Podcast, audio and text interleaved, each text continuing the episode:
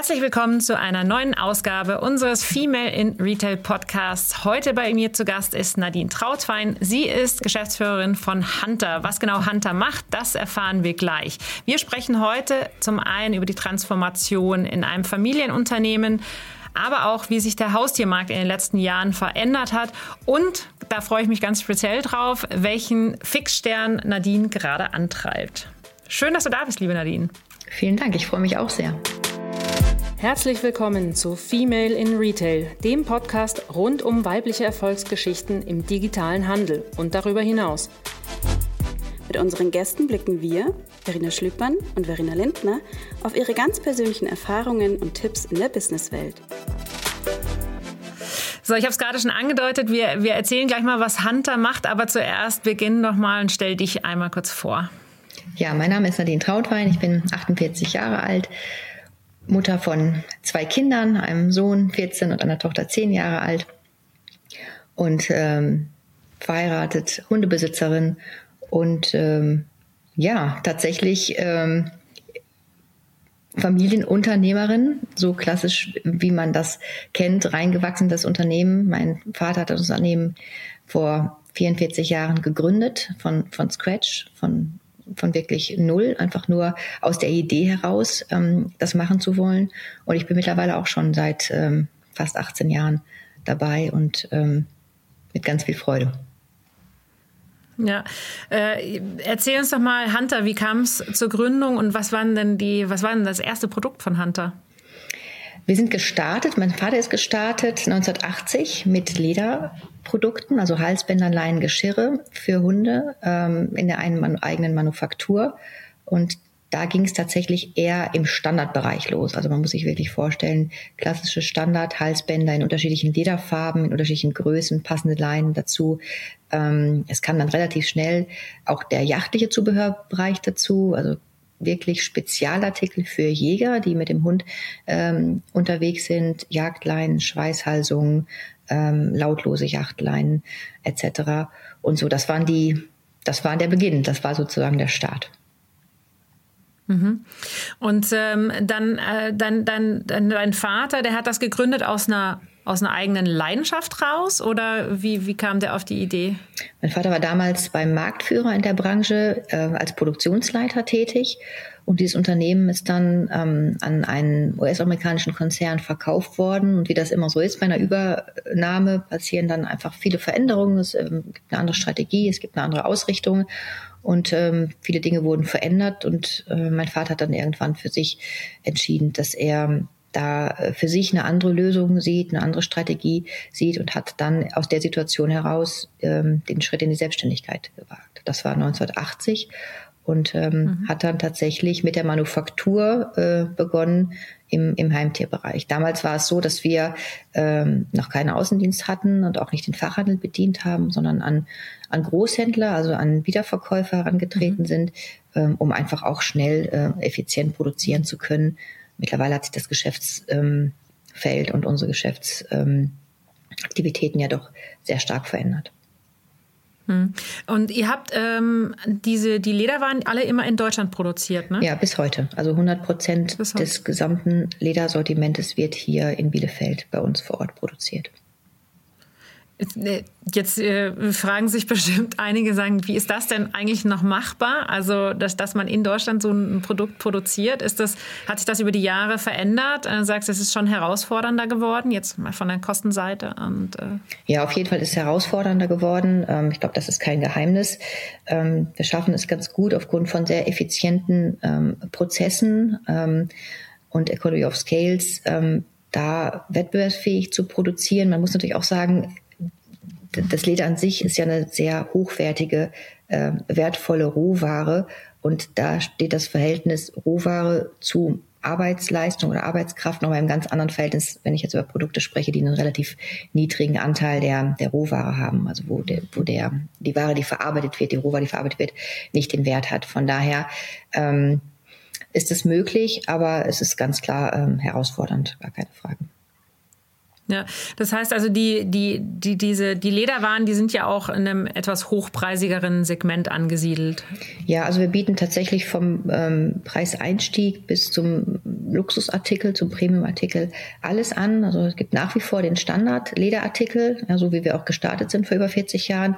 Ähm, aber es gibt auch sehr, sehr, sehr aufwendige gearbeitete Leder mit Schmuck besetzten, ähm, mit, mit mhm. aufwendigen Fütterungen und Verstärkungen und Besetzen, die dann in anderen Preisligern spielen. So, wenn wir jetzt dann nochmal so ein bisschen zurück, ihr seid gestartet mit diesen, mit diesen Lederwaren, mit einem, ja, schon dem, ja, ich würde es mal sagen, Nischenprodukt, ne? Also jetzt für, für, also für Hunde und dann auch äh, sagen, relativ hochpreisig, jetzt nicht so, was man in, in, in einem gängigen Fachhandel, wo da auch für, für 10 Euro, 15 Euro vielleicht mal irgendwie so ein Nylon-Halsband oder sowas bekommen äh, hat. Ähm, und, und seid damit aber auch, auch gut, ja, wahrscheinlich gewachsen. Als du dann dazugekommen bist, ich glaube 2000 bist du eingestiegen ne, in, mhm, ins Unternehmen, ähm, dann ähm, äh, wie bist du, mit welcher Motivation bist du dann reingekommen und gesagt, so, Papa, wir krempeln hier jetzt alles um, ähm, ich mache alles anders oder wie, wie ist das, wie, wie hat sich dieser Übergang dann dargestellt? Ja, ich habe das schon während des Studiums gesagt, ich mache das alles anders, aber wenn man dann drin ist, dann ist dann doch äh, äh, ja vieles dann äh, Theorie und Praxis wird dann doch schnell schnell bewusst. Ähm, meine Motivation, als ich aus dem Studium kam, ich habe ja in, in England und in Spanien studiert, war natürlich der Wunsch zu internationalisieren, also ähm, Expansion in internationale Märkte, weil ich einfach auch ähm, Lust hatte auf die neuen Kulturen, auf die Sprachkenntnisse, die ich da erworben hatte. Ähm, bin dann sehr, sehr viel gereist, habe wirklich äh, Kundenakquise ähm, vorgenommen, habe starke Partner gesucht, ähm, Großhandelspartner, die ein Vertriebssystem hatten in ihren Märkten, in ihren Ländern. Und ähm, so sind wir dann sehr schnell ähm, international groß geworden. Mittlerweile haben wir Partner in über 90 Ländern und haben einen sehr hohen ähm, Exportanteil. Aber das war eigentlich die Motivation, wo ich erstmal meinen, meinen Fokus gesehen habe und auch am meisten Freude hatte, ähm, einfach aufgrund der Erfahrung, die ich da ähm, gesammelt habe im Studium. Aber auch mit dann mit internationalen Kommilitonen. Ich hatte dann da auch viele Kontakte in äh, USA und in ganz Europa und irgendwie hatte ich da Spaß, das irgendwie zu verknüpfen, dann eben auch mit meinem, mit meinem Beruf das Thema Marketing war immer schon irgendwie ein Steckenpferd, da hatte ich immer schon sehr viel Freude dran, also einfach an der Marke, an dieser Emotionalität der mhm. Marke, an, an der Brand, so wie wir sie auch aufgebaut haben, wie mein Vater sie von Anfang an aufgebaut hat, was den Qualitätsanspruch ähm, angeht. Und ähm, ja, das sind so die beiden Steckenpferde, die von Anfang an da waren und die jetzt auch immer noch so ähm, Schwerpunkt sind bei mir in den Themen. Ja. Und, äh, und, und wie äh, jetzt, ich hatte ja schon ein paar so Familienunternehmen da und wo gerade auch, wo die Frauen eben die Nachfolge äh, übernommen haben, gab es bei euch da Schwierigkeiten? Also ich habe immer, ich höre mal von anderen, also Familienunternehmen haben das Thema natürlich auch zu Hause am Küchentisch, ähm, schon von klein auf, man wächst da sehr und rein und es gibt, es gibt positive Seiten, es gibt natürlich aber auch negative Seiten. Ähm, wie, wie war bei euch da dieser ganze Übergang? Ja, also erstmal war es bei uns genauso, wie wahrscheinlich bei jedem anderen Familienunternehmen auch. Also das Thema Hunter war bei uns äh, Thema Frühstück, Mittagessen und Abendessen. Also das war einfach das tagesfüllende Programm. Ähm, ich glaube, den einen schreckt es an ab und sagt, oh Gott, ich will da gar nichts mit zu tun. Und der andere ist irgendwie angefixt und ähm, äh, ja, sieht da auch die Eltern als Vorbild und, und ähm, sieht auch das Unternehmersein als eine geile Sache irgendwie. Und bei mir war es das Zweitere. Und ähm, wie der Übergang war. Es war jetzt nicht so, dass es einen Tag X gab, der erste, erste so und so, wo jetzt ich im Unternehmen war und die Verantwortung übernommen habe als geschäftsführende Gesellschafterin, sondern das war natürlich ein Prozess. Also ich bin ja nach dem Studium ähm, erstmal reingekommen, habe, wie gesagt, mich sehr stark auf den internationalen Vertrieb fokussiert, habe ähm, den Marketing-Teil ähm, übernommen, habe eigentlich Stellen besetzt, die frei waren ähm, oder wo ich auch Potenziale gesehen habe und habe dann immer mehr Verantwortung übernommen. Und das war wirklich so ein stetiger, schleichender Prozess. Also es kam immer mehr Verantwortung dazu. Ich habe immer mehr Themen dazu bekommen und ähm, im Zuge der Nachfolgeregelung, und da bin ich meinem Vater wahnsinnig dankbar, weil es eben auch mit sehr viel Weitsicht und sehr ähm, nachhaltig und, und ähm, strategisch angegangen wurde, wurde dann sukzessive ähm, die Verantwortung weiter ausgeweitet. Und für mich war das natürlich ähm, sehr, sehr angenehm, weil dadurch natürlich viel, viel weniger Druck da war. Ich konnte ähm, sehr viel Themen ausprobieren, konnte mich in allen Bereichen im Unternehmen erstmal ähm, auskennen, äh, einleben, auch viel lernen und ähm, hatte da die Rückendeckung von meinem Vater über all die Jahre, durfte auch Fehler machen, ähm, das war bei uns, glaube ich, echt schon so ein bisschen so ein Vorzeigemodell. Ich weiß, dass es in vielen anderen Unternehmen nicht immer so smooth geht und ich will auch nicht behaupten, dass es bei uns auch nicht mal kracht. Das gehört auch dazu, ja, weil wenn Menschen mit Emotionalität und ähm, Leidenschaft äh, für eine Sache einstehen, das ist ja auch gut, ja, dann, dann, dann ist einfach auch viel Emotionalität und auch mal unterschiedliche Meinungen im Spiel. Ich glaube, das macht es hinterher dann aber auch aus, dass man am Ende dann sich wieder zusammenreift, weil man rauf, weil man weiß, man hat ein gemeinsames Ziel, ja, man will das Unternehmen stark und zukunftsfähig und groß machen und ähm, sich dann wieder zu vertragen und dann wieder in die gemeinsame Richtung zu gucken, das macht es letztendlich aus. Und das ist bei uns, glaube ich, ganz, ganz gut gelungen. Ja, und jetzt, äh, jetzt machst du es ja schon ein, paar Jahre ähm, äh, rückblickend auch nochmal vielleicht ähm, äh, von dir, würdest du sagen, würdest du es immer genauso wieder machen? Oder auf der Basis von dem, was du heute weißt, würdest du vielleicht äh, weiß nicht, den Übergang oder was gesagt, ich würde doch mal in ein anderes Unternehmen gehen. Es gibt ja oft in Familienunternehmen, ich kenne das auch aus dem Nudelbusiness, ähm, da musste der Sohn erstmal zum quasi Konkurrenten gehen, mhm. mehr oder weniger, um da in die Lehre zu gehen, und dann durfte er erst die Unternehmensnachfolge machen. Aber würdest du sagen, rückblickend, äh, das ist eigentlich genau richtig gelaufen oder würdest du was anders machen? Also für mich war es der richtige Weg. Ich kann nicht sagen, ist es richtig oder falsch. Für mich, für mich hat es so gut ja. funktioniert. Ich habe ja ähm, in der Zeit der, des Studiums Möglichkeiten gehabt, unterschiedliche Einblicke in intensiven Praktikern zu haben. Ich war bei unterschiedlichen Banken, ähm, war bei Steuerberatern, Wirtschaftsprüfern, war in, in, ähm, in Marketingunternehmen, äh, ähm, habe da reingeschnuppert. Ähm, also ich, ich weiß gar nicht, ob mir da jetzt nochmal irgendwie eine Berufserfahrung fehlt, irgendwo nochmal, ähm, kann ich kann ich schlecht sagen. Also für mich war es gut so. Ich glaube, ich war irgendwie gut gerüstet, habe mich gut aufgestellt gefühlt. Und letztendlich ist es ja eh so, dass man, glaube ich, gerade auch im Moment aufgrund der, der Komplexität der Anforderungen und der, der, der Rahmenbedingungen ja eh Fachleute braucht. Und ich glaube, alleine geht es auch nicht mehr gut. Also man braucht, glaube ich, wirklich gute Experten, Talente in den einzelnen Bereichen. Natürlich muss die Vision und, und die Strategie ähm, klar sein, aber dann ist es, glaube ich, wichtig, dass man sich wirklich Experten dazu holt, mit denen man dann an den Strategien arbeitet und die Umsetzung kommt. Idealerweise Leute, die Best-Practice-Erfahrung haben, die einfach den Weg schon gegangen sind, ähm, die da ähm, auch nah an den an der Praxis sind.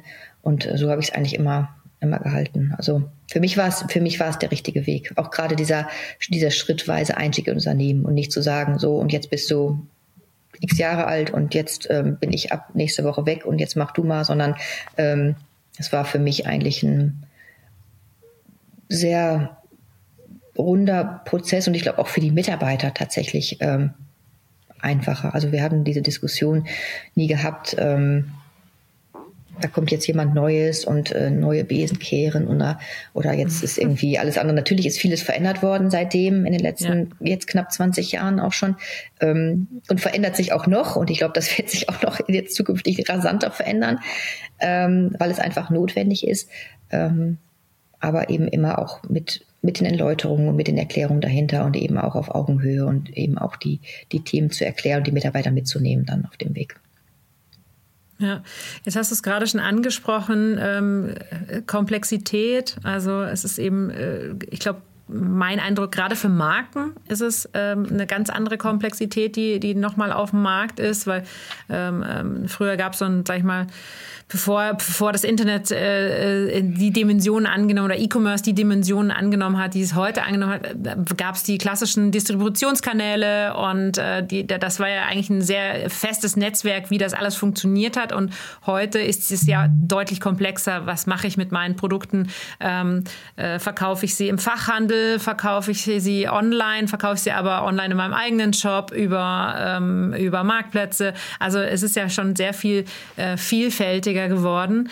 Ähm, wenn du da jetzt auch noch mal so den, den kleinen Rückblick machst ähm, auf, auf eure Zeit, ähm, von angefangen in einem ganz klar positionierten Produkt zu dem, was ihr heute seid. Was ist da quasi, was ist da alles passiert? Was war die Reise von euch in den letzten 15 Jahren? Ja, also es hat sich grundlegend verändert, was die Kategorien, die Sortimente, die, die Produkte angeht. Also wirklich von der reinen Ledermanufaktur hin zu ja einem Zubehörsortiment über die unterschiedlichen Kategorien. Also wenn wir eben über Halsband Leine gesprochen haben, reden wir jetzt über ähm, über Outdoor-Produkte, über Bekleidung, mhm. ähm, über Näpfe, über Spielzeug, über ein riesengroßes Kissen- und Bettensortiment. Ähm, wir haben jetzt gerade ähm, ein Unternehmen dazugenommen, ähm, die Marke Style Cats, wo wir das, den ganzen Bereich Katze nochmal viel, viel intensiver bespielen. Äh, wir bieten Snacks an. Also es ist ein, ein Riesensortiment mit knapp 4000 SKUs geworden. Äh, allein schon was das Sortiment angeht, ist einfach äh, natürlich viel, viel größer geworden und viel abdeckender geworden über den gesamten Zubehörbereich für Hunde und Katzenbesitzer. Das ist das eine. Und du hast es eben angesprochen, natürlich auch die Vertriebskanäle. Also wenn ich überlege, wir haben damals als einzigen Vertriebskanal den Großhandel gehabt, der dann wiederum den Vertrieb für uns übernommen hat, äh, machen wir mittlerweile ja wirklich äh, Omnichannel. Also von von nach wie vor dem Großhandel international über den eigenen Vertrieb, dem eigenen Außendienst, dem eigenen Servicepersonal für den Fachhandel mit allem Service, die, die dazugehören, ähm, plus die ähm, Belieferung an, an große E-Coms, an Marktplätze, an alle großen Player. Und ähm, ja, ich glaube, es ist, ist ähm, das Ziel ist letztendlich einfach die Nachfrage für die Brand zu kreieren, ja, diese Hunter als Love Brand ähm, zu sehen. Und da ist letztendlich egal, wo der Kunde einkauft. Also ich, ähm, das Ziel ist einfach die Nachfrage zu schaffen und den Sog zu erzeugen. Und ähm, der Kunde ist eh ja unterschiedlich unterwegs. Wir alle sind ja nicht nur der E-Commerce-Shopper oder der stationäre Shopper oder Fachhandel oder LEH, sondern wir sind ja überall irgendwo ähm, präsent und da müssen wir einfach schauen, dass wir ähm, ja gut sichtbar sind mit unseren Produkten und auch mit dem, für was Hunter steht. Ja, wir haben ja vorhin äh, im Vorgespräch schon ganz kurz drüber gesprochen. Ähm, mir geht das Herz auf bei, bei, bei dem ganzen Thema, weil ich selber eben äh, in, den, in den Anfangsjahren bei Zu Plus lange war und ähm, damals tatsächlich Hunter echt hervorgestochen ist. Also zum einen, ähm, ähm, weil es halt ein hochpreisiges Produkt war, ähm, auch im, im, im Zug, bei Zu Plus schon. Ähm, zum anderen aber, weil es eben qualitativ auch so wahnsinnig hochwertig war.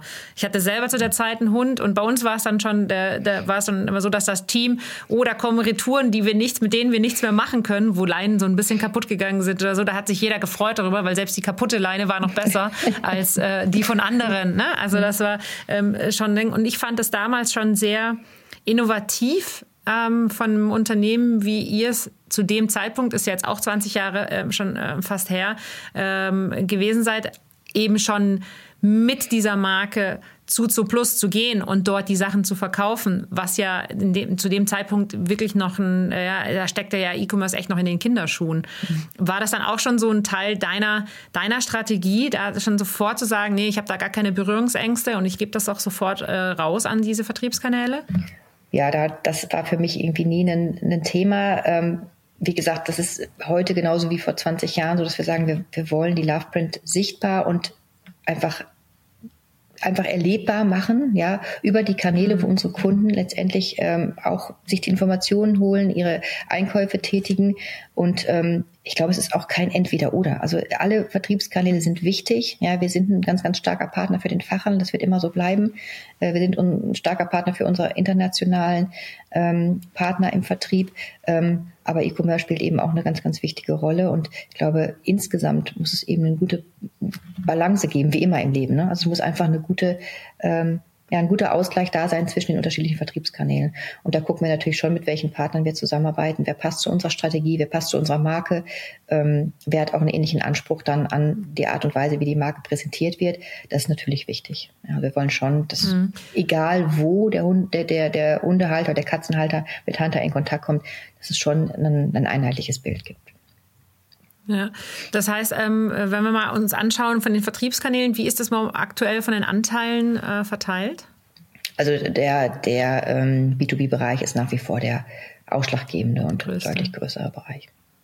Wobei wir ja. schon auch noch äh, deutlich mehr Wachstumspotenzial im E-Commerce-Bereich sehen für die Zukunft. Schon, ne? Mhm. Ja. Ja, ist ganz spannend, dass dann, äh, dass dann doch noch ähm, der Anteil, der B2B-Anteil so hoch ist. Höre ich ja auch von anderen. Ähm, woran meinst du liegst? Ist es dann doch so, dass die Leute äh, einfach insgesamt doch noch stationär, also ist das ein Produkt ist, was stationär äh, über, den, über den Handel eher äh, gekauft wird, weil es dann doch getestet, angefasst werden kann? Oder ähm, was meinst du, woran es liegt, dass das? Ja, ich glaube, unsere Partner machen da einfach auch einen sehr, sehr guten Job in der Art und Weise der Produktpräsentation am POS, in der Beratung, in der mhm. Betreuung. Ich glaube, da gibt es ganz, ganz viele Stammkunden, die da einfach auch ähm, ja, Vertrauen und, und eine Beziehung ähm, dazu haben. Und ähm, natürlich spielt auch bei qualitativ hochwertigen Produkten immer noch mal das das Fühlen, ja, und, und, und die Haptik und ähm, das Anfassen und das Ausprobieren und ähm, Testen auch nochmal eine ganz, ganz wichtige Rolle. Also für uns ist äh, B2B ein ganz, ganz wichtiger Bereich, wird immer ein ganz, ganz wichtiger Bereich ähm, bleiben, aber wir können uns natürlich vor allen anderen Bereichen auch nicht verschließen und wollen wir auch nicht. Also das ist ähm, letztendlich eine gute, eine gute Balance ist da die, die strategische Ausrichtung, was das angeht. Ja, wenn wir uns jetzt mal äh, den, den Haustiermarkt äh, insgesamt mal anschauen, ist da auch ganz spannend. Da ist ja jetzt gerade in den letzten Jahren natürlich irre viel passiert. Ähm, die, wir wissen ja alle, die, die Flut der Hunde und Katzen, ähm, die dann ja in der Corona-Zeit ähm, entstanden ist, dass dann doch viele sich dann eben durch das Homeoffice und so ein Haustier zugelegt haben. Das habt ihr vermutlich auch gespürt, oder? Ja, das haben wir sehr deutlich gespürt. Ähm, ich glaube, ganz, ganz viele, die immer schon mal mit dem Gedanken gespielt haben, sich einen Hund oder eine Katze anzuschaffen, sind einfach in der Corona-Zeit da, ähm, ja, da ist die Entscheidung, glaube ich, einfach deutlich leichter gefallen aufgrund von Homeoffice, von mobilen äh, Work-Möglichkeiten, ähm, weniger Urlaub, weniger Reisen, weniger Weggehen. Ähm, da haben, glaube ich, hat, glaube ich, der eine oder andere dann auch gesagt, okay, jetzt ist der richtige Zeitpunkt und ähm, jetzt, jetzt schaffen wir uns ein Tier an. Das war schon hatte eine katalysatorische Wirkung, muss man wirklich sagen. Also das sieht man auch an den Züchterquoten, das sieht man auch an den Umsatzentwicklungen bei uns im Unternehmen, an der Nachfrage. Ähm, in der Zeit hatten wir natürlich andere Herausforderungen, was Lieferkettenproblematiken angeht, steigende Transportkosten und so weiter und so fort. Aber ähm, grundsätzlich ähm, ja, war das wirklich so, dass die Heimtierbranche in der Corona-Zeit profitiert hat, durchgängig. Ja, und ähm, wie geht's euch dann äh, jetzt? Also danach ist äh, äh, ähnlicher Dip wie im, im Handel allgemein oder wie ist, wie hat sich jetzt das die die die die nach Corona-Zeit für euch dargestellt? Ja, stabilisierend. Äh, natürlich gab es jetzt ein bisschen Unruhe bei den ähm, Konsumenten, bei den Kunden im Bezug auf die unsicheren Rahmenbedingungen, auf, auf die Kriegssituation, auf die hohe Inflation. Das merkt man schon, dass am, zumindest am Anfang da etwas Kaufzurückhaltung da war. Ähm, aber ich glaube, der Trend insgesamt, was die Heimtierbranche angeht, ist da ungebrochen. Da haben wir natürlich auch einen riesen Vorteil, dass wir in dieser emotionalen Branche zu Hause sind, die mhm. auch immer mehr noch diesen Premium-Trend verfolgt, ähm, der ja, der jetzt auch, selbst wenn es jetzt vielleicht eine kleine Stagnationsphase mal gibt, ähm, weitergeht. Davon bin ich überzeugt. Ja, äh, ganz spannend. Also dieses Thema Love Brand, ähm, wenn jetzt ich zurückdenke, ich, ich habe mich damals viel mit Kundenservice besch beschäftigt und ich, ich weiß noch, dass ich am Anfang habe ich mir gedacht, okay, was ist denn mit den Leuten los? Also ich hatte jetzt selber einen Hund zu der Zeit, insofern, also ich, ich war in diese, selber in dieser emotionalen ähm, Bindung drin zu dem Tier. Trotzdem war ich mal total äh, überrascht, wie emotional das Thema ist. Also wenn, wenn wir bei Zu Plus irgendwie äh, Dosen verschickt haben und die waren dann, ähm, waren dann angebeult oder sowas durch den Versand, dann, dann wurde das nicht, das, das kann man den, den, den Hunden nicht geben und da könnte jetzt was dabei sein. Ähm, also es ist gleichzeitig ja ganz was Tolles, weil man eben eine Brand hat, die mit so einer so eine emotionale Bindung hat. Auf der anderen Seite natürlich auch schon ein höherer Anspruch weil es eben nicht nur irgendwie, äh, weiß ich nicht, ein Müsli ist oder ähm, irgendwas anderes, was man sagt, das konsumiert man und dann ist es weg. Ähm, wie ist das Thema Kundenbindung? Viele machen jetzt auch ganz in dem Bereich Community Management, ne? also die, auch die, die ganze Stammkundschaft, die du auch schon erwähnt hast, mit einzubinden. Habt ihr da ähnliche Projekte auch, wo ihr den Kunden ganz nah bei euch haltet? Ja, wir haben ja den riesen Vorteil, dass wir ja nah dran sind, aufgrund der Erfahrung, die wir im, ähm, im B2C machen und auch in den, in den stationären Geschäften. Wir haben ja äh, mittlerweile 35 Hunter Brand Stores weltweit, dann sehr enge Kooperation mhm. mit den Partnern, die die auch betreiben, haben ja in Bielefeld einen eigenen Standort und sind da schon sehr nah dran. Also Social Media, äh, wir haben ja ganz, ganz viele Möglichkeiten, Feedback einzuholen, nutzen das auch, ähm, machen da ganz, ganz viele Testings und fragen da auch nach und hören da auch ganz genau hin ähm, es ist ein Riesenvorteil, dass diese Community so kommunikativ ist ja, und, und so bereitwillig einfach auch ähm, ihre Wünsche äußert und äh, Ideen teilt und auch mal Kritik äußert, weil das ähm, mhm. nutzen wir natürlich, um uns einfach ähm, besser aufzustellen, Entscheidungen zu treffen, Produkte zu entwickeln, also wirklich für alle Bereiche. Und das ist, glaube ich, auch essentiell. Also das Thema Customer Centric ist bei uns ja seit vielen, vielen Jahren ganz oben auf der Agenda. Daran richten wir alles aus und ähm, das wird auch immer wichtiger. Also das Thema überhaupt Daten ähm, dann auch zu nutzen, also nicht nur zu haben, ja, und äh, in irgendeiner Weise zu analysieren, sondern auch wieder so auszuspielen, dass darauf dann die Entscheidungen basieren. Das ist, glaube ich, das, das A und O, wirklich zielgerichtete Entwicklung ähm, in die Unternehmensstrategien. Und wie gesagt, nochmal, da wiederhole ich mich, es ist einfach auch sehr, sehr dankbar, weil ähm, mhm. Hundebesitzer sind einfach extrem emotional mit ihrem Tier. Also wir haben mal eine Umfrage gemacht, wir haben gesagt, okay, was würdest du denn dein Tier fragen, wenn es einen Satz sprechen könnte? Und da war mhm. durchgängig die Antwort, ich würde es fragen, wie es ihm geht. Ja, mhm. weil jeder Hundebesetzer möchte, dass es seinem Tier gut geht und möchte alles richtig machen im Sinne von dem richtigen Futter, der richtigen Pflege, dem richtigen Zubehör, ja, der richtigen Passform. Ähm, und ähm, da ist eben auch eine gewisse Unsicherheit, die in dieser Frage mitspielt. Mache ich das Richtige? Habe ich die richtige Kompetenz? Mhm. Gehe ich oft genug mit dem Tier raus? Äh, ja, der, der kann ja nichts äußern, der kann ja nichts sprechen, ja. Und ähm, dem jetzt, dem, dem Kunden dieses Vertrauen zu geben, indem wir sagen, okay, wir als Hunter sorgen dafür, dass unsere Produkte im Zubehörbereich ähm, dem Tierwohl entsprechen, ja, dass die eine optimale Passform haben, weil wir uns extrem viel Mühe geben mit den Entwicklungen, ja, und nicht einfach irgendwie von der Stange irgendwas einkaufen in Asien, sondern eine eigene Entwicklungsabteilung haben mit vielen Menschen, die nichts anderes machen, mit einer, ähm, mit einer Tierärztin, mit einer ähm, mhm. äh, Physiotherapeutin, die genau guckt, wie ist der Bewegungsapparat, ist das Geschirr äh, an der richtigen Stelle, an den richtigen Druckpunkten? Auch so ähm, geartet, dass es eben auch ähm, dem Tier zugänglich ist bei Aktivitäten und so weiter. Und ich glaube, dieses dieses Vertrauen in eine Marke ist letztendlich auch das, was so eine Love Brand ausmacht. Also ich weiß, ich, ich kann mich mit der Marke identifizieren, weil ich weiß, die wissen, was sie tun und die machen es richtig. Ähm, ja, weil es einfach einfach die Marke ist, ja, weil es uns einfach wichtig ist, einen guten Job zu machen und immer uns weiterzuentwickeln, was das angeht. Und ich glaube, dieses Thema Vertrauen ist unmittelbar gekoppelt an, an das Thema Love Brand und an Emotionen. Hm. Spürt ihr denn, also wenn man jetzt mal schaut, so Shein, Temu und so weiter, also ähm, ist jetzt, äh, weiß nicht jetzt Haustiermarkt, aber überhaupt, das kommt natürlich unheimlich viel, ähm, viele Produkte, die jetzt eben aus Asien kommen, die dann deutlich günstiger sind. Ähm, trotzdem habt ihr ja noch euer Kernprodukt ähm, auch da mit, mit dem Hochwertigen. Aber merkt ihr, dass es schwieriger wird, weil äh, die Leute insgesamt, ich mal sagen, es ist ja schon, schon viel gewohnter heute, ähm, Produkte aus China zu bestellen, als es noch vor zehn Jahren war. Ähm, ist das ein Thema für euch? Ich glaube, es ist ein Zielgruppenthema. Also ich glaube, jeder, ähm, jede Brand oder jede Unternehmung hat irgendwie eine gewisse Zielgruppe.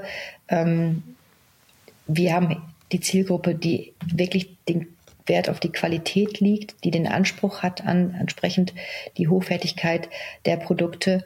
Und ähm, es gibt sicherlich auch eine Käuferschicht, die preisbewusster, preisgünstiger einkauft, weil es vielleicht auch muss oder weil sie andere Prioritäten setzt. Ähm, ich glaube, da hat jeder so seine, seine Position im Markt gefunden und, und hat seinen, seinen Marktanteil, ähm, den er für sich da sieht. Ähm, grundsätzlich glaube ich, gerade weil es so emotional ist, dass Hundebesitzer und Katzenbesitzer eher in anderen Bereichen Einsparungen treffen als beim Tier. Das ist die Erfahrung, die wir machen, mhm. auch in Gesprächen mit Hundebesitzern machen. Okay, dann müssen wir halt nicht unbedingt die teure Reise machen oder nicht dreimal im Monat essen gehen, ähm, aber ähm, auf das gute Futter fürs Tier oder auf eine vernünftige Halsband. Äh, Passform oder, oder Geschirrpassform wollen wir eben nicht verzichten. Und wir wollen auch auf die Freizeitaktivität mit dem Tier nicht verzichten, was ja dann auch wieder Bedarfe weckt für ähm, Agility etc. Und, und Zubehörartikel. Also ich glaube, da werden schon unterschiedliche Prioritäten. Jetzt die Frage ist, für was sind die Menschen gewillt, Geld auszugeben? Und da ist es, glaube ich, jeder, der einen Hund hat, ich meine, bin ich, bin ich ja auch direkt, äh, direkt Zielgruppe sozusagen, ähm, kann das, glaube ich, nachvollziehen, dass man sagt, da schaue ich erstmal, dass, das, was man da möglichst nicht Einsparungen trifft. Und letztendlich ist es ja auch so, natürlich kann ich günstig kaufen. Die Frage ist, ob ich letztendlich dadurch ähm, Kosten einspare oder ob ich dann nicht doppelt und dreifach kaufe.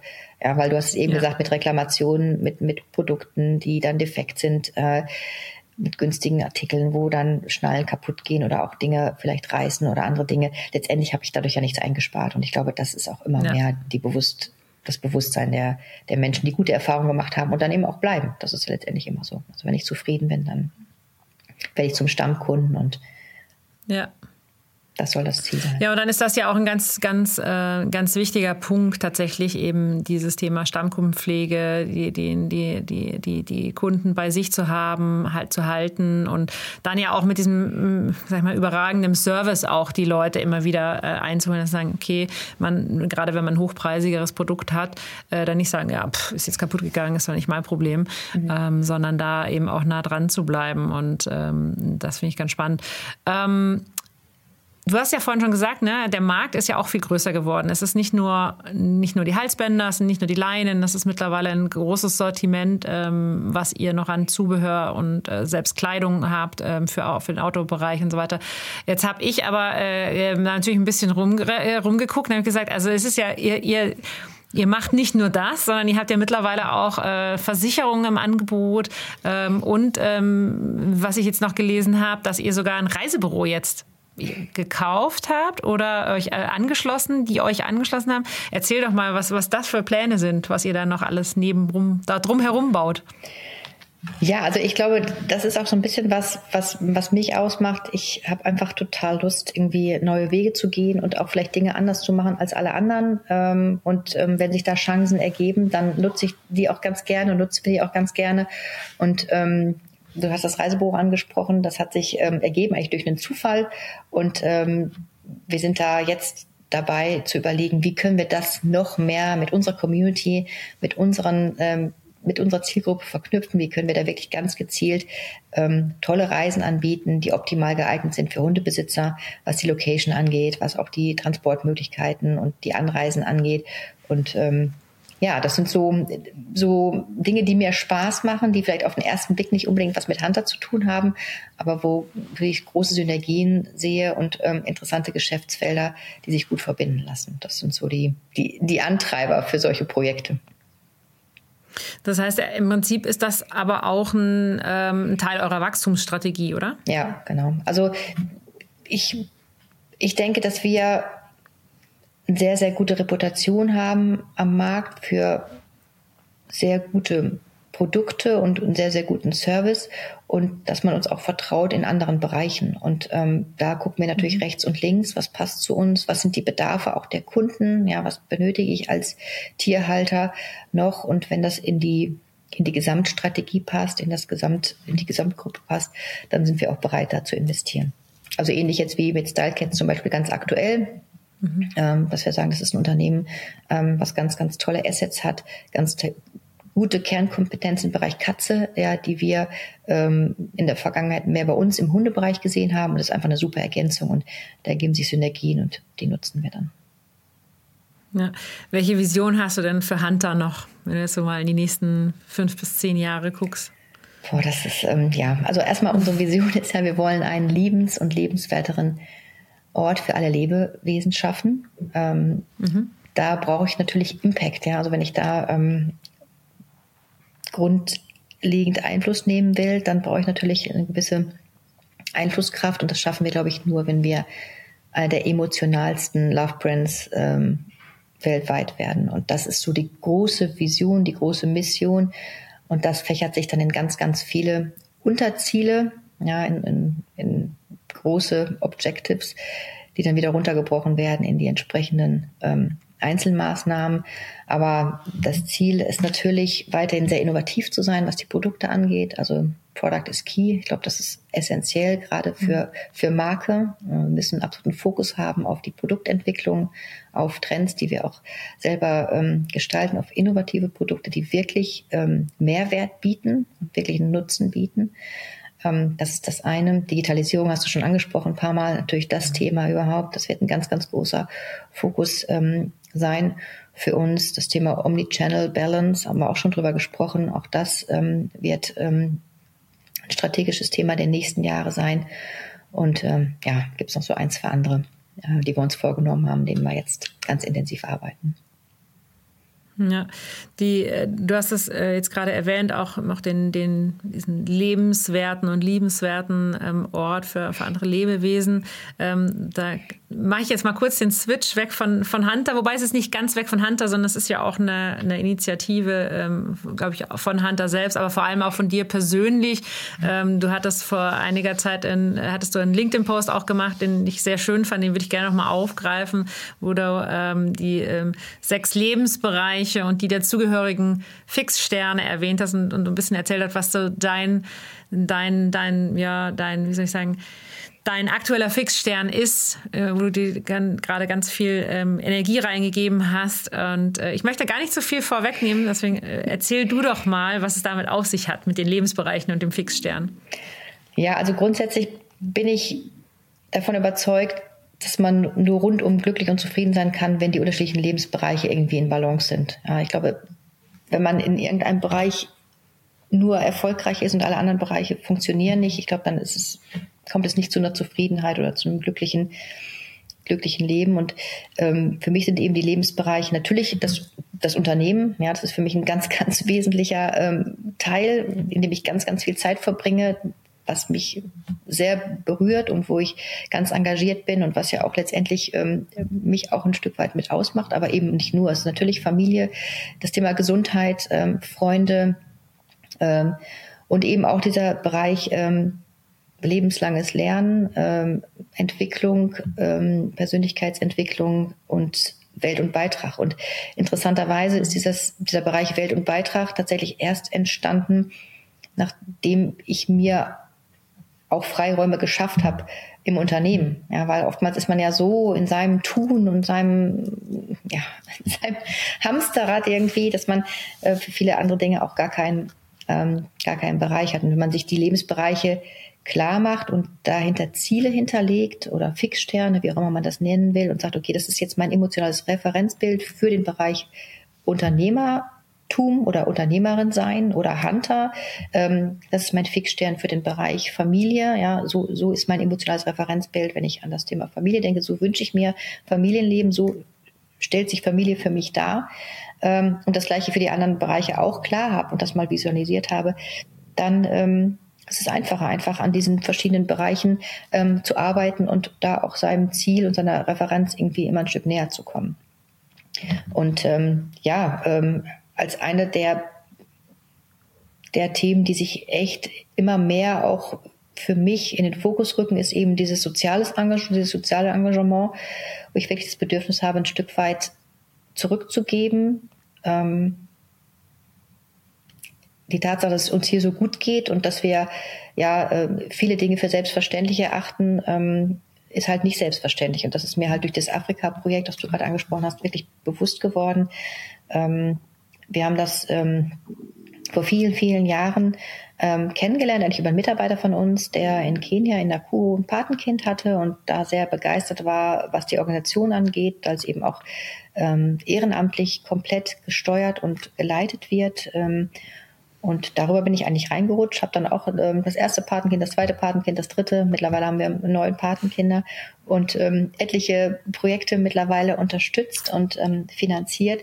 Ich war jetzt das zweite Mal äh, in Kenia. Ich bin jetzt gerade vor ähm, anderthalb Wochen zurückgekommen, war jetzt gerade zehn Tage vor Ort. Wir haben da jetzt gerade ähm, nachdem wir letztes Jahr da einen Brunnen ähm, gebohrt haben für, für Wasser, ähm, haben wir jetzt eine Wasseraufbereitungsanlage in Betrieb genommen und ein neues Klassenzimmer für Chemie und Physik dort eröffnet, ähm, die wir jetzt ähm, über Spenden dieses Jahr dort realisieren konnten.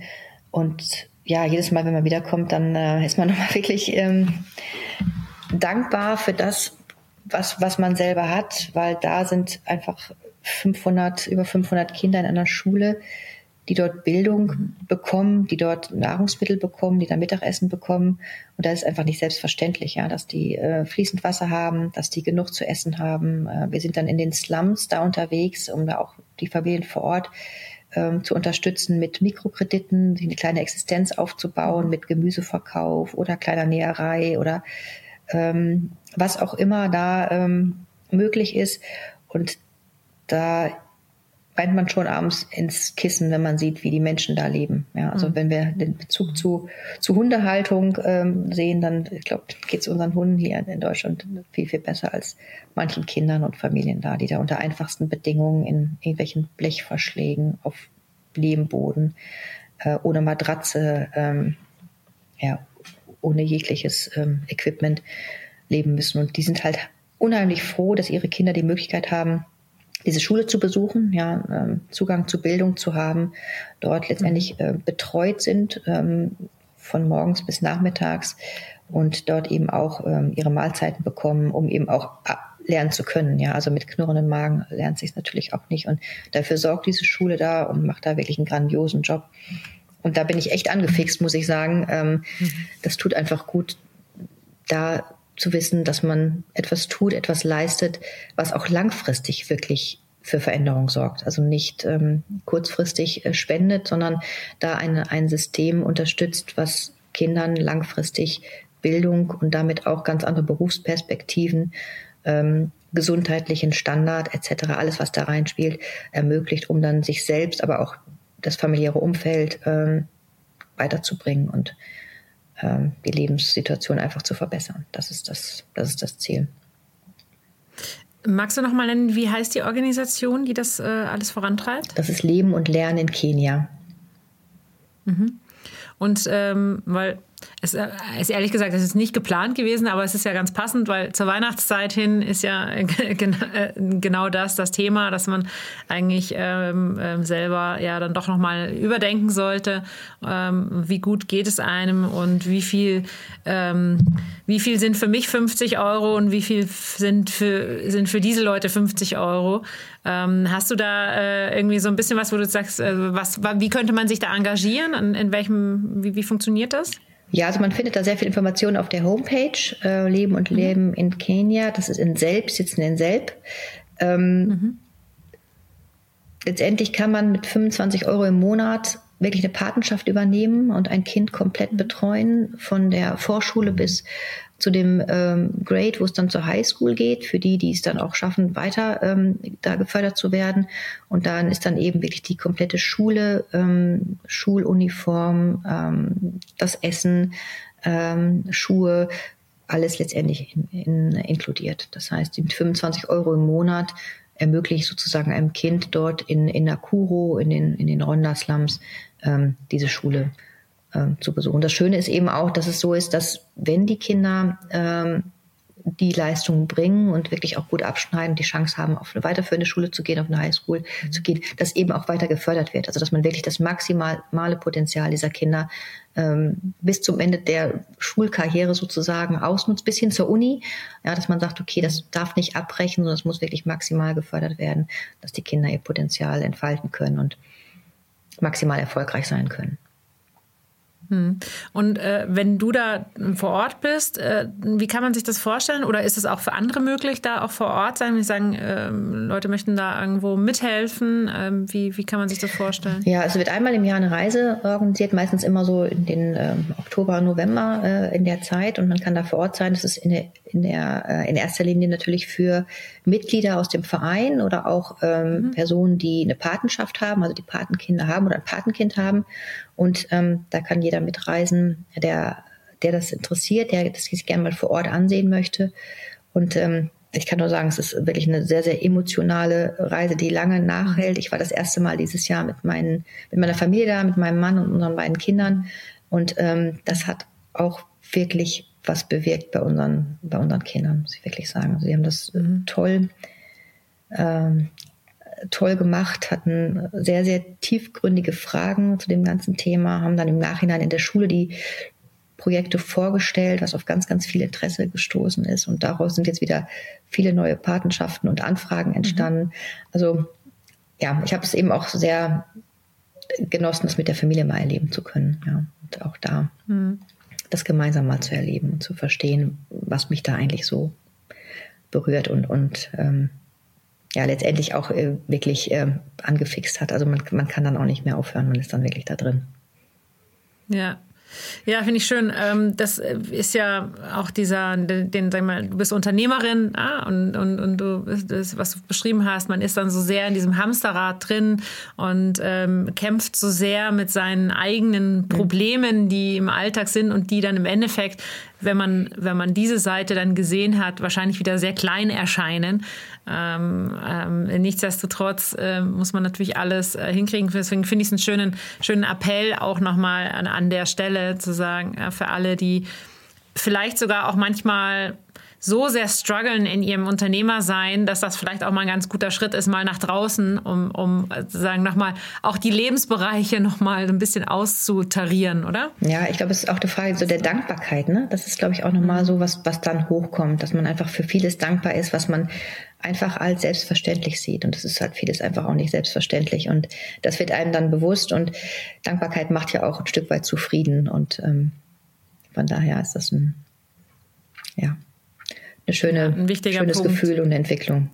Ja. Ja, ähm, jetzt hast du ja, ähm, also das ist ja ein, ein Lebensbereich, wo du, wo du dich jetzt engagierst. Ähm, ich habe ähm, aber auch so ein bisschen gesehen, das Thema Female Empowerment, ja, das ist ein Begriff, der ist ähm, momentan schon teilweise jetzt, jetzt, der, wie soll ich sagen, sehr zweischneidig, weil man auf der einen sagt, boah, noch einmal was von Female Empowerment hört, dann das muss auch einfach gehen. Aber trotzdem, jetzt bist du, du bist eine weibliche Führungskraft. Ähm, wie siehst du denn die Situation ähm, aktuell ähm, in deinem Umfeld?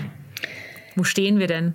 Ja, also erstmal, wenn ich jetzt von mir ausgehe, ich, ich habe natürlich das ähm, in dem Sinne von ähm, Chancengleichheit und mich hochkämpfen, durchbeißen, irgendwie beweisen müssen, natürlich in der Form nicht gehabt. Von daher ähm, mhm. bin ich da, glaube ich, in einer ganz komfortablen Situation. Ähm, aber natürlich, ähm, also natürlich wünsche ich mir, dass es einfacher wird für Frauen, ähm, den Job zu machen, auch in der Intensität, den sie machen möchten. Ich glaube, dass es Arbeitgeber gibt, die das leisten und auch leisten wollen. Also wir haben da bei uns überhaupt kein Thema. Also wir sind im Führungskreis ungefähr 50-50, ja, mit, mit mir als, als, als, ähm, als Geschäftsführerin ähm, da, da sehr, sehr ausgeglichen und das geht auch durch die unterschiedlichen Bereiche hinweg. Bei uns spielt das keine Rolle. Also wir gucken da auch nicht auf, auf das mhm. Geschlecht, sondern wir gucken auf die Leistung. Ich kann das schlecht nachvollziehen. Also die Frauen, die bei uns ähm, auch mit Kind ähm, Karriere machen wollen, die haben bei uns die Chance, aber ich sehe sehr wohl, dass es nicht immer so selbstverständlich ist. Deswegen ist es für mich immer ein bisschen schwierig, weil ich schade finde, dass es nicht so ist. Ähm, mhm. Und sicherlich müssen da nochmal andere Voraussetzungen geschaffen werden. Grundsätzlich finde ich es aber auch falsch zu sagen, jede Frau will Karriere machen und jede Frau will mit drei Kindern trotzdem in die Vorstandsetage. Ähm, das habe ich auch anders erlebt. Ja, also ich, ich finde, man muss das jetzt irgendwie auch nicht jedem aufdiktieren. Ich glaube, es gibt auch viele, die sagen, ich bin total froh, dass ich mich beruflich ähm, noch einbringen kann, aber ich bin genauso gerne auch äh, Mutter und ich möchte das auf keinen Fall irgendwie vermischen und ich, ich muss jetzt nicht die Top-Karriere machen. Also ich denke, die, die Karriere machen wollen, die finden den richtigen Arbeitgeber und die finden auch die Möglichkeiten, das umzusetzen mit Verständnis auf beiden Seiten. Ähm, sollte das, sollte das eigentlich kein Problem sein. Ähm, aber wie gesagt, ich, ich kann es auch schwierig nachvollziehen, weil ich wieder in der Situation war, wo ich mich mhm. um eine Stelle be beworben habe, die ich nicht bekommen habe, weil vielleicht ich als Mutter mit zwei Kindern da nicht, nicht attraktiv genug bin und andere mhm. den Vortritt bekommen haben. Und ich glaube ich auch behaupten kann, dass wir bei Hunter nicht so auswählen. Von daher bin ich da vielleicht nicht die richtige ja. Ansprechpartnerin. Aber ich, ich sehe natürlich die Kommentare und sehe auch das Riesenthema und würde mir einfach mhm. wünschen, dass es eigentlich kein Thema ist. Ja, dass es einfach ja. ähm, einfach funktioniert nach Leistung, nach Qualifikation und nach Talenten und nach Bedarfen und dass das idealerweise keine Rolle spielen sollte. Aber diese Quotengeschichte halte ich für den falschen Ansatz. Ja, ja, es ist ein, äh, es ist ein, ein konträres Thema, das, das wird es auch bleiben. Und ich glaube, ähm, im Endeffekt, du machst ja schon, bist ja schon ein gutes Role Model. Ähm, insofern, als du sagst, das ist ein Unternehmen, was weiblich geführt ist, ist für dich ist es schon selbstverständlich. Ähm, und du hast selber zwei Kinder, da ist das Verständnis auch da. Ich denke, dass, dass das auch das ist, was den Wandel vorantreiben wird, ja. weil das normaler wird, ja, dass auch Mütter ähm, in äh, Führungspositionen sind. Ja, ich so, habe eine Das war vor 20 Jahren nicht normal. Das stimmt, das stimmt. Also Mitarbeiter bei uns im Führungskreis, die hat fünf Kinder und äh, kriegt das wunderbar unter einen Hut. Dass es nicht immer leicht ist, das ist gar keine Frage, aber das geht eben auch dann um, um Verständnis. Und man hat dann vielleicht etwas andere Arbeitszeiten, die etwas flexibler sind. Man hat auch mal ähm, den einen oder anderen Termin, der sich verschiebt. Ähm, gut, aber das ähm, sehe ich ja nun als Mutter auch, wie das, das ist, ist halt einfach ähm, herausfordernder, aber trotzdem ja nicht, nicht lösbar. Also. Ja, ja. Ja, genau. Nee, ich finde, ich finde es ist wichtig. Also ich beobachte das ja auch und ich spreche ja auch mit vielen. Ich glaube, es ist ähm, ein, ein, ganz großer Umbruch, der da stattfindet, dass, dass also immer mehr ähm, auch, auch junge Frauen da jetzt auch lauter sind und das ist genau auch richtig. Und ähm, ich habe ich hab immer gesagt, ähm, also ich habe auch, mein Sohn ist zwölf und, ähm, und ich sage, naja, wenn, wenn der ins Berufsleben eintritt in den nächsten zehn Jahren, sage ich jetzt mal, für ihn wird schon viel selbstverständlicher sein, ähm, dass eine Frau Chefin ist oder mhm. ähm, sowas, weil er, er kennt es auch nicht anders, dass seine Mutter halt einfach in der, in der Führungsposition ist und einfach auch oft mal nicht da ist wegen Arbeit und so weiter. Also es wird viel, wird viel selbstverständlicher sein. Deswegen mhm. so mein, meine Einschätzung auch, dass der Wandel halt auch diese, diese neuen Generationen braucht ne? wo genau. einfach andere Lebensmodelle schon da sind. Ich glaube auch, dass wir das, das, das ein Prozess ist, der geht in die richtige Richtung. Natürlich müssen auch die Rahmenbedingungen geschaffen werden, weil ja. wenn ich dann arbeiten will, muss ich auch die Möglichkeit haben, natürlich eine gute Versorgung für mein Kind zu haben und ja. die Betreuungssituation ist ein Riesenthema. Ähm, das ist natürlich schwierig, wenn ich will und ich, und ich kann nicht und mein Mann ist vielleicht auch irgendwie beruflich ähm, eingespannt. Das sind Themen, die wir lösen müssen, das ist ganz klar, aber letztendlich muss auch erstmal die Bereitschaft der, ja, der Unternehmen da sein, auch da ein bisschen flexibler, flexibler zu, zu denken, ja. Ja, genau. Nadine, wir sind schon am Ende unseres Gesprächs. Ähm, wir hätten sicherlich noch ein paar andere Themen gehabt. Äh, zum Abschluss ähm, frage ich immer ganz gern nochmal ähm, äh, meine, meine, meine Gäste äh, nach einem Buchtipp, Podcast-Tipp oder was auch immer, etwas, was, wo, wo du sagst, das gebe ich gerne als Empfehlung mit. Hast du, hast du irgendwas parat?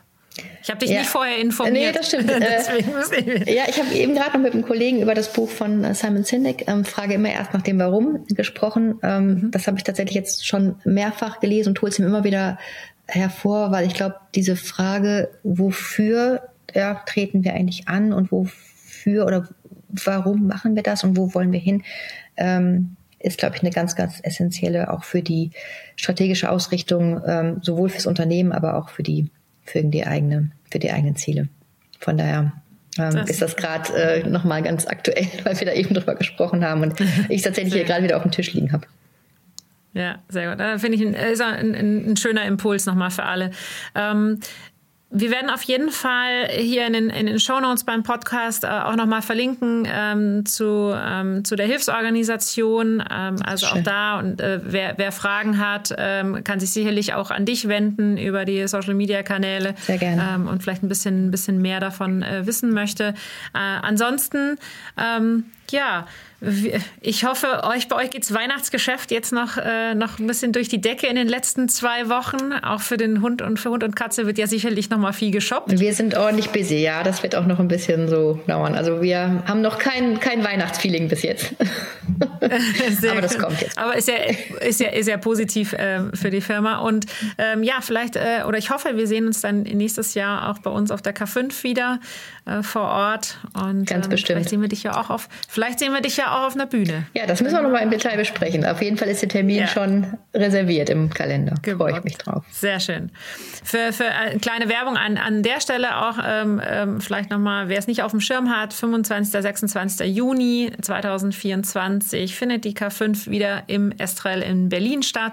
Und ähm, ähm, viele kommen tatsächlich mit dem Team, machen da richtig, also eigentlich ein, ja, ein Teamausflug da draus, ähm, was ja auch immer wieder gut ist bei den ganzen vielen Homeoffice-Geschichten, wenn man sich dann mal wieder vor Ort trifft. Also wer noch kein Ticket hat, wer noch äh, seine Mitarbeiter beschenken möchte an der Stelle, ähm, wir freuen uns über jeden, der zu uns kommt.